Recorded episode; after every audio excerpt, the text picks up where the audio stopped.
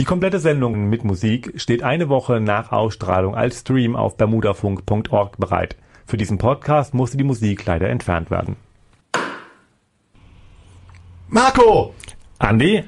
Marco, du, du musst mit mir zurückkommen. Äh, wo, wohin? Zurück in die. Äh, warte mal, wel, welches Jahr haben wir?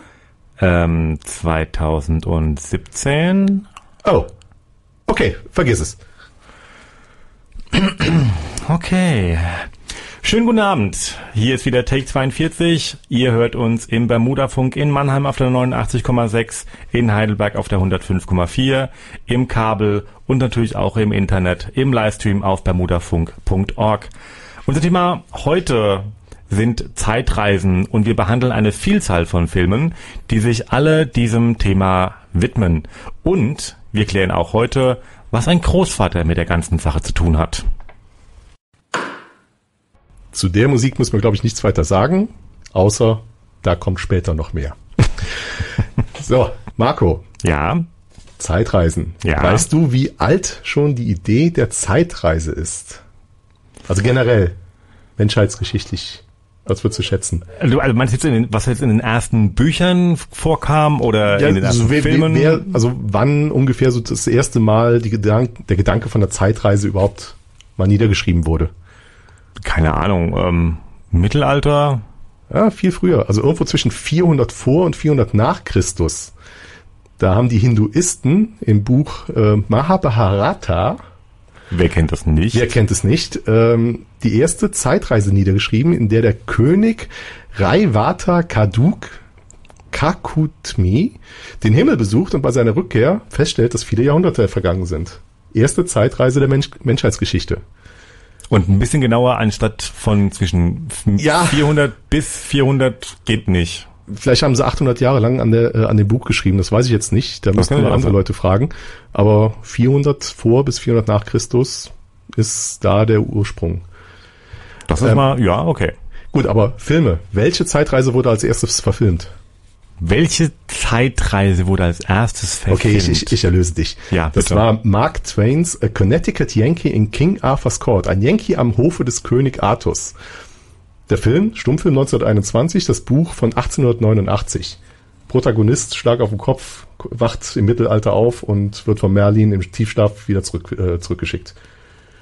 Kennt man. Aus Star Trek müsstest du es kennen. Ich weiß, dass in Star Trek das mal vorkam, also zumindest ähnlich, aber ähm, nicht, ja, das ist die erste Geschichte, weil die verfilmt wurde. Und was braucht man für eine gute Zeitreise? Ähm, haha, Kopfschmerztabletten. Das du La, la, la, lass ich gelten. ja, okay. ja, komm bitte. Also, das war jetzt wirklich gut. Ja, okay, dann kürzen wir das Ganze mal ab. Welche Geschichte gilt als Grundlage der Zeitreise im heutigen Sinne? Die Zeitmaschine Genau. von H.G. Wells. Und warum? Weil alles drin vorkommt, was man für eine Zeitreise braucht. Genau, vor allem eine Maschine und jemanden, der vor und zurück in die Zeit reist und da irgendwo überall was macht. Das war die erste Geschichte, in der das genau so stattgefunden hat. Basierend auf der Romanvorlage von eben H.G. Wells, ähm, der dieses Buch 1895 geschrieben hat. Der Film bekam 1981, äh, Entschuldigung, 1961 den Oscar für die besten Special Effects und kostete geschätzte 750.000 US-Dollar, was für damalige Verhältnisse eigentlich schon eine recht große Summe war. 2002 gab es eine Neuverfilmung, in der Alan Young erneut mitspielt. Alan Young spielte im Original David Philby bzw. James Philby und im Remake von 2002 einen Blumenverkäufer eher in einer Nebenrolle. Neben der Verfilmung von 2002 gab es bereits 1978 ein Remake des Films, der allerdings direkt für die äh, fürs Fernsehen hergestellt wurde und dementsprechend nicht in den Kinos lief. Whit Bizzle wiederum spielte im Original Walter Camp und in der 1978er Version dann Ralph Branley. Und die Musik vom Film, also jetzt vom äh, Original 1961, stammt von Russell Garcia, der nicht nur die Titelmelodie, sondern den kompletten Score komponiert hat. Der Name scheint jetzt relativ unbekannt zu sein, ist aber musikgeschichtlich nicht unbedeutend, da er abseits der Filmmusik mit vielen Jazzgrößen aus den 50er und 60er Jahren ge gearbeitet hat. Also darunter Louis Armstrong, Ella Fitzgerald oder Stan Getz. Und da hauen wir jetzt einfach mal die Titelmelodie raus.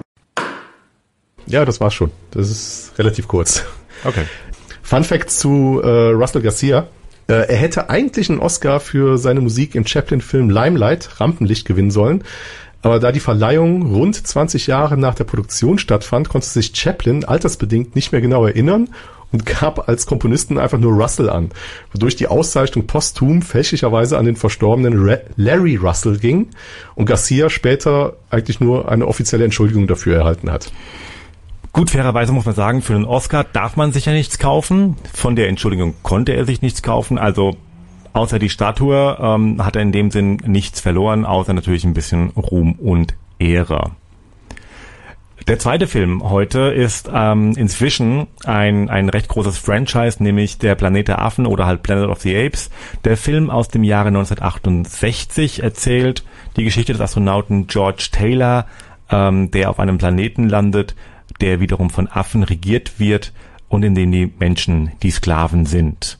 Der Produzent Arthur Jacobs engagierte damals mehrere Journalisten, die Affen spielen sollten oder Affen spielten. So stellte er nämlich damals sicher, dass diese auch über den Film schreiben würden und zwar durchgehend positiv. Ähm, was auch wiederum zum Konzept passte, dass Planet, Planet der Affen einer der ersten Filme überhaupt war, der auf Merchandising setzte. So gab's Actionfiguren, Spielkarten und auch Comics, die dann wiederum von Marvel herausgebracht wurden. Und heute ein Schweinegeld wert sind. In der Tat. Ja, Planet der Affen, ähm, der Originalfilm fängt direkt mit der Zeitreise an. Und im ganzen Franchise gibt's insgesamt drei Zeitreisen. Im ersten Film, im zweiten und im dritten. Und danach äh, wird's sowieso ein bisschen komisch. Also der erste und der zweite sind in der Tat gut. Ab dem dritten wird schon schlecht und vier und fünf, warum man die gemacht hat, weiß ich ehrlich gesagt nicht. Äh, Franchise war erfolgreich. Melken. Genau. Ja. Aber Prevolution war wieder gut. 2011. Genau. Bleiben wir aber jetzt erstmal beim, beim äh, Planet der Affen, beim Original von 1968. Äh, die Musik stammt von Jerry Goldsmith, einmaliger Oscar-Gewinner und 17 weitere Male nominiert und zu der Zeit auch schon ein renommierter Komponist der die Aufgabe hatte, zwei Jahre vor Filmstart nur anhand des Romans die Illusion einer völlig fremden Kultur zu erschaffen.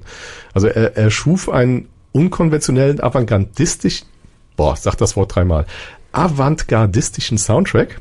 In der Pause mache ich das. Und experimentierte neben der klassischen Orche Orchestrierung mit neuen Klängen. Also er jagte Trommelschleifen durch das, durch das Echoplex. Also es war so eine der ersten Sound Soundeffekte, die in der Zeit überhaupt möglich waren, äh, nutzte das Orchester, um affenartige Grunzlaute zu erzeugen, ließ Blechbläser ohne Mundstück spielen, äh, Holzbläser sollten nur die Klappen äh, betätigen und er hat sogar Haushaltsutensilien wie Rührschüsseln äh, verwendet, um äh, Perkussionsklänge zu erzeugen. Und angeblich hat er dirigierend sogar eine Affenmaske getragen. Also in jedem Fall, er war voll, voll dabei und hat richtig Spaß an dem Projekt. Der hat sich mal engagiert. Ja, und dieses Avantgardist, diese avantgardistische Musik, die ist jetzt nicht ganz radiotauglich. Wir spielen es trotzdem. Genau, wir spielen es einfach spielen trotzdem. Also dranbleiben. Es wird besser. Der Film war übrigens so erfolgreich, dass es, wie wir bereits erwähnt haben, ähm, schon vier Fortsetzungen gab. Rückkehr zum Planet der Affen, Flucht vom Planet der Affen, Eroberung vom Planet der Affen und die Schlacht um den Planet der Affen. Ähm, 2011 kam dann mit Planet der Affen Prevolution die Vorgeschichte ins Kino und hier wird gezeigt, wie sich die Affen nach Experimenten zu hochintelligenten Lebewesen entwickeln. Mit Planet der Affen Revolution im Jahr 2014 gab es einen weiteren ähm, Film aus der Prequel-Reihe und jetzt ist er top aktuell mit War of the Planet of the Apes oder wie er im Deutschen heißen wird, Planet der Affen Survival ähm, gibt es den dritten Teil der Prequel-Reihe. Der läuft dann ab August bei uns in den Kinos. Da du mich gerade nicht hast reingrätschen lassen, noch ein Fun-Fact zu Prevolution. Der Orang-Utan Maurice im Planet der Affen Prevolution erhielt seinen Namen zu Ehren des Schauspielers Maurice Evans, der im Original und im zweiten Teil den Widersacher Dr. Sarius darstellte, ein Orang-Utan. Sehr schön. Bitte. Volle Der- Kanne, Hoshi. Eine sehr, sehr schöne Überleitung, denn ähm, jetzt geht es nämlich weiter mit der äh, mit Bill und Teds verrückter Reise durch die Zeit. Bill und Ted, gespielt von Keanu Reeves und Alex Winter, reisen durch die Zeit. Wie sollte es anders sein? Und treffen allerlei bekannte Gesichter, Napoleon, Freud, Sokrates oder auch den guten Abraham Lincoln. Um sich durch die Zeit zu bewegen, ähm, nutzen sie mal schnöderweise einfach eine Telefonzelle. Ursprünglich war da ein Chevy Van übrigens vorgesehen, ähm, der aber wegen der Ähnlichkeit zu Zurück in die Zukunft äh, einfach mal umgewandelt wurde. Was dann wiederum eine Ähnlichkeit zur TARDIS von Dr. Who äh, aufweist, die wiederum wie eine alte englische Notrufzelle aussieht. Dazu kommen wir später noch. Genau. Ähm, von Bill und Ted gab es auch noch eine Fortsetzung, nämlich Bill und Teds verrückte Reise in die Zukunft, in der dann auch die beiden äh, wieder mitspielen. Es gab eine animierte TV-Serie, auch mit den Stimmen von Keanu Reeves und Alex Winter und eine dann doch recht kurzlebige Realserie, die allerdings ohne diese beiden Schauspieler auskommen musste. Und musikalisch war der Film jetzt komplett eigentlich ohne Filmmusik. Ähm, er spielt also Songs, es ist ein, Compilation-Album. Ähm, so passend zu den Charakteren eher poppig, rockig, äh, typisch 80er Jahre. Und rausgesucht haben wir uns da ein Stück von Big Pig, eine australische Band von 85 bis 91, mäßig erfolgreich, aber mit diesem Lied Breakaway haben sie zumindest mal einen Platz 8 abgeliefert und meiner Meinung nach eigentlich auch das beste Lied zu diesem Soundtrack beigesteuert. Bill und Ted hat im englischen Original ähm, zu einer Vielzahl Anspielungen auf die Popkultur gebracht, ähm, die dann entweder im Deutschen nicht funktioniert haben oder erst gar nicht übersetzt wurden. Aber selbst auch in der deutschen Fassung ähm, wurden ein paar bekannte Begriffe geschaffen. So zum Beispiel ähm, die Hoshis, wie es Andy vorhin schon erwähnt hat, oder auch der Begriff Granatenstark. Auch gibt es ein paar Passagen in der deutschen Version, die einfach lustiger sind als Original. So wird das Original Party On Dudes im Deutschen eben zu volle Kanne Hoshis oder auch ein Fell out of the suit when I hit the floor wird zu einem, wie gesagt, beim Treppenkullern aus der Rüstung gesegelt. Der vierte Film, Das Mädchen, das durch die Zeit springt, heißt im japanischen Original wie? Toki wo Kakeru Shoyo. Sag ich doch. Ähm, ist ein, wie gesagt, japanischer Animationsfilm und erzählt die Geschichte des Highschool-Mädchens Makoto, die durch die Zeit reisen kann und basiert auf dem gleichnamigen Roman von Yasutaka Tsutsui. Der Roman selber stammte aus dem Jahr 1967. Und war so erfolgreich, dass er schon früh in eine Fernsehserie ähm, umgesetzt wurde.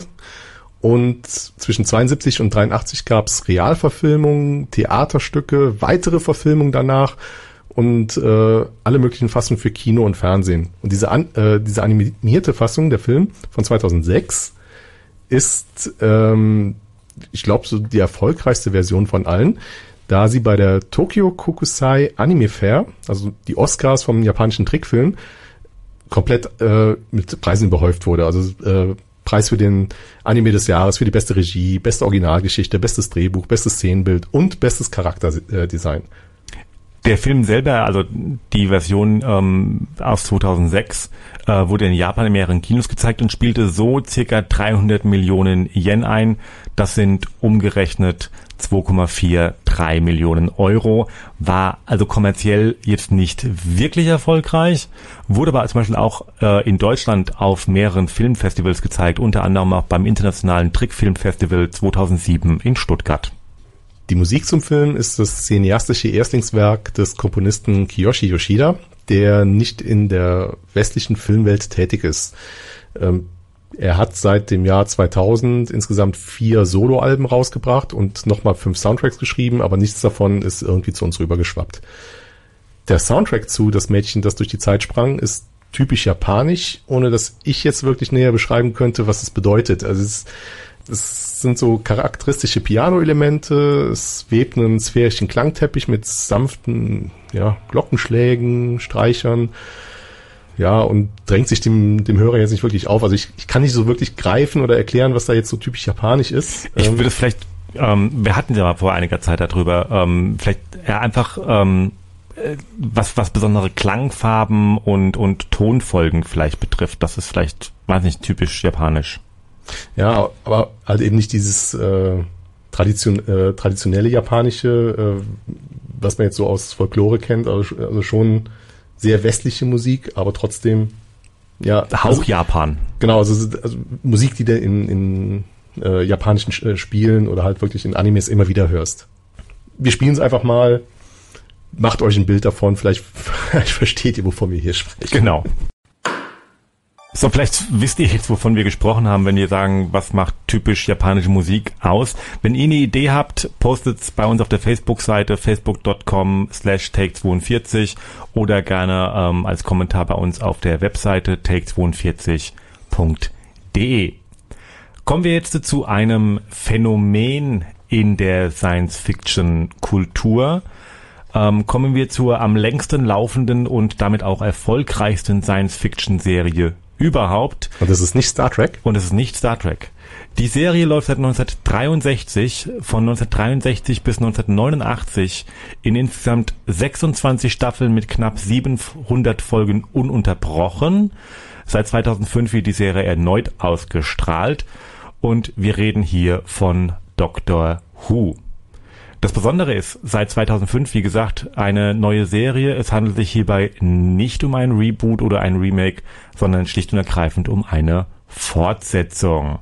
Die Serie handelt vom Doktor, der auch immer nur Doktor genannt wird und meist einen Begleiter hat.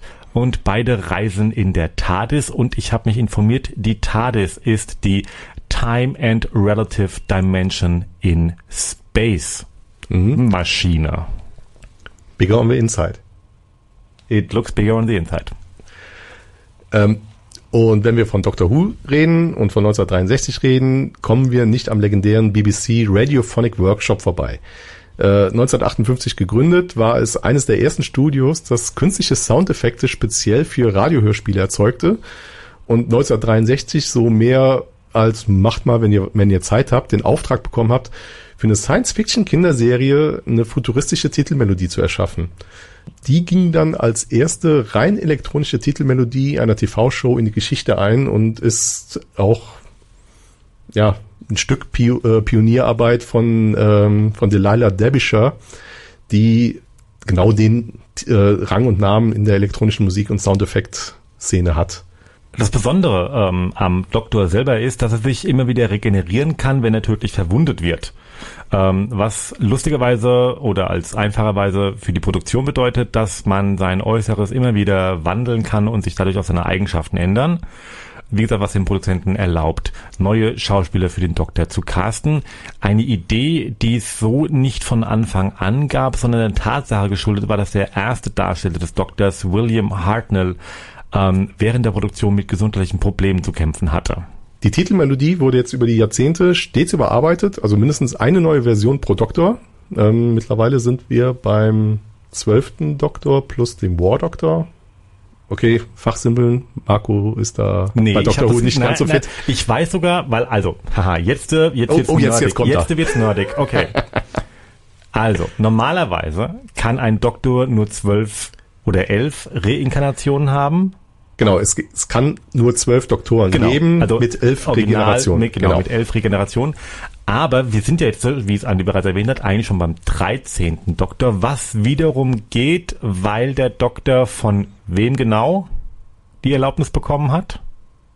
Einen, äh, einen neuen Zyklus durchlaufen zu dürfen oder zu Ja, von, von seinem Volk ja, das wird jetzt zu weit führen, das wirklich zu erklären. Also so viele hundert Folgen äh, jetzt in drei Sätzen zusammenzufassen, wird schwierig. Versteht also eh keiner, der die Serie Jetzt wäre es wirklich nerdig, von daher an der Stelle vielleicht mal ein Cut und wir springen mal zur Musik. Genau, ähm, jetzt auch ohne großes äh, Tara. Wir spielen jetzt erstmal das Originalstück vom, äh, vom Radiophonic Workshop und dann spielen wir ein Stück von meinem Lieblingsdoktor, Nummer 11, gespielt von Matt Smith und das Stück heißt I Am the Doctor. Das sechste Franchise beziehungsweise der sechste Film, ähm, den wir heute behandeln, ist Terminator. Eine Reihe, die es inzwischen auf fünf Kinofilme, einen 3D-Kurzfilm und eine TV-Serie bringt. In fünf der sechs Filme spielt Arnold Schwarzenegger auch den Terminator, nämlich das Modell T800, auch wenn er so in den Filmen selber nie genannt wird. Interessanterweise war Schwarzenegger vom Drehbuch des ersten Teils gar nicht überzeugt und wollte den Film eigentlich nur des Geldes wegen machen. Die Originalmusik des Terminators, äh, vor allem das Hauptthema, wurde komplett auf und für Synthesizer geschrieben und später je nach Stimmung der Filmszene in Tim Tempo und Instrumentierung variiert. Der Score selber stammt von Brad Fiedel, ein ausgewiesener Synthesizer-Künstler und Komponist, äh, der das gerade das Titelstück im ungewöhnlichen 13 Zehnteltakt geschrieben hat. Also nach Fiedels Aussagen war das auch ein Unfall, weil er mit seinem neuen Equipment rumgespielt hat äh, und da dann irgendwas fabriziert hat, was er überraschend passend fand. Ja, ähm, lass das Mikro in Ruhe. Ich, ja, ich gebe mir Mühe. Hat gerade nicht so gut geklappt. Gut, ähm, ich würde sagen, wir spielen jetzt einfach mal das, das Stück, bevor du hier die ganze Bude abräumst. Bitte. Der Film, beziehungsweise alle Filme behandeln das sogenannte Großvaterparadoxon. Und ich möchte an dieser Stelle die Wikipedia zitieren, weil die das sehr, sehr schön umschrieben hat. Beim Großvaterparadoxon handelt es sich im Wesentlichen äh, handelt es im Wesentlichen davon, dass ein Zeitreisender in der Zeit zurückreist, um seinen Großvater zu töten. Geschieht dies vor dessen Zusammentreffen mit der Großmutter des Zeitreisenden, ähm, ergeben sich logische Widersprüche, da der Zeitreisende eine zwingende Ursache seiner Existenz auslöscht, wodurch wiederum weder die Zeitreise noch der Mord geschehen könnten. Das Großvaterparadoxon ist das am häufigsten verwendete Beispiel, um Probleme mit der Kausalität von Zeitreisen zu illustrieren. Vorhin schon erwähnt, Kopfschmerztabletten helfen hier. Wenn man lang genug drüber nachdenkt, treten nämlich genau diese Kopfschmerzen ein. Und bevor das hier jetzt der Fall ist, gehen wir über zum nächsten, diesmal kein Film, sondern ein Videospiel, nämlich das Spiel Life is Strange. Das Spiel stammt vom französischen Entwickler Don't Nut Entertainment und erschien 2015, war zuerst ein Geheimtipp und später eigentlich der, der Überraschungshit des Jahres. Die äh, Protagonistin Max in dem Spiel ist eine angehende Fotografin mit einer Polaroid-Kamera, die feststellt, dass sie mit Hilfe von Fotos aus ihrem Leben an genau diesen äh, diese Punkte in der Zeit springen kann und dort Abläufe ähm, verändern kann. So rettet sie ihrer Freundin Chloe mehrfach das Leben oder versucht Ereignisse zu ändern, was leider dazu führt, dass es dann meistens zu weiteren Verstrickungen kommt, die in vielen Fällen eigentlich alles am Ende nur noch schlimmer machen. Und das Spiel berührt den Spieler auch auf äh, einer extrem emotionalen Ebene. Also es geht um Mobbing, es geht um Suizid, um Freundschaft, die klassische Frage, was wäre wenn, also nicht gerade das Großvaterparadoxon, aber es geht schon äh, ziemlich nah in die Richtung. Und als Spieler kommt man auch immer wieder an Punkte, an denen man sich für einen Weg äh, entscheiden muss. Und egal wie man sich entscheidet, äh, man weiß, das äh, ist etwas, was man beides nicht machen will wodurch dieses Spiel ein extrem einfach auch reinzieht. Also ich muss zugeben, das war eins der wenigen Spiele, wo ich auch mehr als einmal Tränen in den Augen hatte. Richtig, also wirklich ein heftiges Ding. Musikalisch äh, gilt Life is Strange auch weitestgehend als das Spiel mit dem besten Soundtrack der letzten Jahre, obwohl es eine Mischung aus äh, Originalkomposition und äh, lizenzierter Musik ist. Was deshalb so gut funktioniert, weil äh, die ganzen Spielszenen um die Musik herum aufgebaut sind, anstatt äh, wie sonst üblich einfach nur nachträglich eingefügt sind. Ich habe da jetzt ein Stück rausgesucht, das von einem der zwei möglichen Enden des Spiels stammt. Ich sage nicht, was da passiert, aber es ist mit Abstand das geilste Stück im ganzen Spiel. Die Originalmusik stammt von Sid Matters. Ähm, jetzt nicht das, was wir gehört haben, aber eben der, das, äh, der original komponierte Soundtrack dazu ähm, der seines Zeichens auch Akustikgitarrist ist. Und ähm, er hat extra für das Spiel auch eine Version des Titelthemas auf relativ stümperhafter Weise auf der Gitarre äh, gezupft, was dann aufgenommen wurde, damit Max, also die Protagonistin, in ihrem Zimmer sich die Gitarre äh, schnappen kann und das Lied auch spielen kann.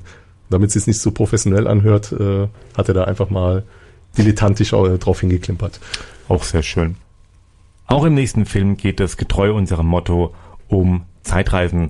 Star Trek 4 Zurück in die Gegenwart oder im Original Star Trek 4 The Voyage Home aus dem Jahr 1986 handelt um eine Zeitreise in die 80er Jahre des 20. Jahrhunderts. Es geht nach San Francisco, um zwei Wale zu suchen, beziehungsweise diese zurück in die Zukunft zu bringen. Komponiert ist die Musik von Leonard Rosenman. Ähm, der Soundtrack, der hebt sich insgesamt in vielerlei Hinsicht vom restlich, von der restlichen Musik des Star Trek Universums ab. Also man hört weder Varianten der ikonischen Melodien von Jerry Goldsmith aus dem ersten Film, man hört auch nicht den Bombast von James Horner von Teil 2 und Teil 3. Äh, und stattdessen kriegt man halt so diese Leichtigkeit des Films äh, beigebracht. Denn abseits der Botschaft rettet die Wale ist Star Trek 4 in erster Linie eine Komödie, weshalb man wohl auch in späteren Filmen äh, und auch in den Serien auf die Musik nicht mehr zurückgegriffen hat. Der Film ist der zweiterfolgreichste Star Trek-Film mit der Originalcast. Davor war nur noch Star Trek der Film, also der erste Teil der Filmreihe, erfolgreicher. Regie führte erneut Leonard Nimoy, wie auch schon beim dritten Teil. Er bekam hier allerdings wesentlich mehr Freiraum, was Story und Erzählstil betrifft. Ähm, denn Teil 3 ist ja eine direkte Fortsetzung zu Teil 2, dementsprechend ist die Story und das Setting eigentlich im Endeffekt schon fest vorgegeben. Und ich hätte ja hier an der Stelle, also wenn wir schon Star Trek hier nehmen, äh, am liebsten die DS9-Folge Trials and Tribulations genommen. Eine so grandiose, äh, grandiose Folge. Ja, weil, weil die vereint alles, was Zeitreisen im Star Trek-Universum ausmacht. Also äh, Kirk wird gebächt, Kirk wird besucht, ähm, es wird so wenig wie möglich verändert, um äh, doch alles zu verändern. Und äh, ja, aber die Musik aus dem Film ist dann doch irgendwie besser. Rosenman ist jetzt auch kein, kein Name, den man wirklich auf der Platte hat, aber der hat schon früher viel, viel und gute Musik geschrieben, zum Beispiel zu zwei James Dean-Filmen. Zu zwei Planet der Affen-Filmen hat er den Soundtrack gemacht und die 1978er Version vom Herr der Ringe, diesen halb Zeichentrick, halb Realfilm, den jeder Tolkien-Fan mindestens einmal auf jeden Fall gesehen hat. Und er hat äh, aus vier Oscar-Nominierungen zwei Oscars erhalten, Star Trek 4 gehörte aber nicht dazu. Also nominiert, aber nicht erhalten. Wollte sagen, er war nominiert, ja. Star Trek 4 ist übrigens der erste und einzige Film, beziehungsweise das erste und einzige Mal überhaupt, dass Kirk sagt, Scotty, beam me up. okay, Legende zerschmettert. Ich dachte, er sagt wirklich nie. Es hat bis 1986 gedauert. Kommen wir zu unserem letzten Film, zu unserer letzten Filmreihe. Wir haben es am Anfang angedeutet, natürlich, es kann keine Sendung über Zeitreisen geben ohne diesen schlicht und ergreifenden Klassiker. Wir reden über nichts Geringeres als über Zurück in die Zukunft. Back to the Future. Drei Filme, 1985, 1989 und 1990. Legendär Michael J. Fox und Christopher Lloyd. Zum Film selber, beziehungsweise zu dem Film selber, muss man hoffentlich nichts mehr sagen. Wer sie nicht kennt, der sollte diesen Fehler unbedingt korrigieren. Nicht jetzt direkt, aber im Anschluss an diese Sendung wäre ein ziemlich guter Zeitpunkt, um mit dem ersten Teil anzufangen. Auf jeden Fall. Also ich sage sogar, Teil 2 und Teil 3 kann man sich im Zweifelsfall vielleicht sogar noch schenken, wenn die Zeit knapp ist, aber den ersten Teil muss man gesehen haben. Das ist Kulturgut. Aber äh, auch wenn es jetzt ein bisschen Bashing ist, äh, der Film ist ja auch ein totaler Blender. Also die Trailer damals und auch Das die, nimmst du zurück. Nein, das nehme ich nicht zurück. Doch. Äh, wenn es der Regisseur selber sagt, dann darf ich das auch sagen. Ach, was weiß Robert Zemeckis über Filme? Die Trailer und auch die Geschichte deuten, deuteten halt Special Effects und Science Fiction an, aber mal abgesehen von der eigentlichen Zeitreise im DeLorean ist das eine komplett effektfreie Geschichte. Es ist einfach eine Komödie, die von dem Thema lebt. Was haben die eigenen Eltern äh, in ihrer Jugend äh, verbockt und was passiert, wenn sich die eigene Mutter in dich verknallt?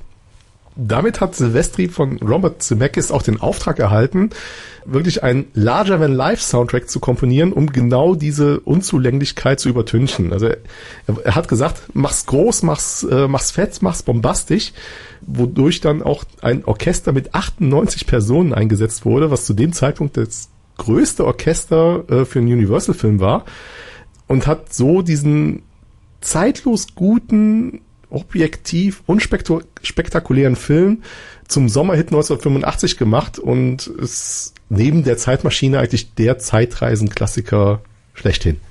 Der erste Teil, wie gesagt, kam 1985 in die Kinos und eigentlich sollte es gar keine Fortsetzung dazu geben. Nachdem aber das Studio darauf drängte, äh, eine Fortsetzung zu machen, haben sich die, die Macher, nämlich Robert Zemeckis und Bob Gale, er hat das Drehbuch geschrieben, ähm, dazu entschlossen, doch lieber an Bord zu bleiben, um wenigstens Einfluss nehmen zu können. Der zweite und der dritte Teil wurden direkt nacheinander gedreht. Dennoch verzögerten sich die Dreharbeiten um drei Jahre, weil Regisseur Zemeckis zwischendurch mit äh, falsches Spiel mit Roger Rabbit beschäftigt war. Die Rechte der äh, Filmreihe liegen übrigens auch bei Zemeckis und Bob Gale. Und beide sollen mal gesagt haben, dass solange sie leben, es weder ein Reboot noch ein Remake von Back to the Future geben wird. Gute Männer. Eben, sehr gut. Es sei noch erwähnt, im ersten Teil von, von Zurück in die Zukunft hat Billy Zane sein Spielfilmdebüt und im zweiten Teil Elijah Wood. Wir waren gerade eben beim Herr der Ringe hier ähm, in der Version von Peter Jackson spielt er den Frodo. So, und mit diesen Worten verabschieden wir uns jetzt von euch. Wir waren oder wir sind Take 42, der Marco und der Andi. Und ihr habt uns gehört im Bermuda-Funk, in Heidelberg auf der 105,4 und in Mannheim in, auf der 89,6, im Kabel oder im Livestream auf bermudafunk.org. Uns findet ihr auf take42.de. Oder auch bei Facebook, nämlich facebook.com slash take42, wo wir uns selbstverständlich über Kommentare und Daumen hoch freuen. Und jetzt überlassen wir Huey Louie and the News die restliche Bühne mit The Power of Love, dem Song aus Zurück in die Zukunft. Tschüss.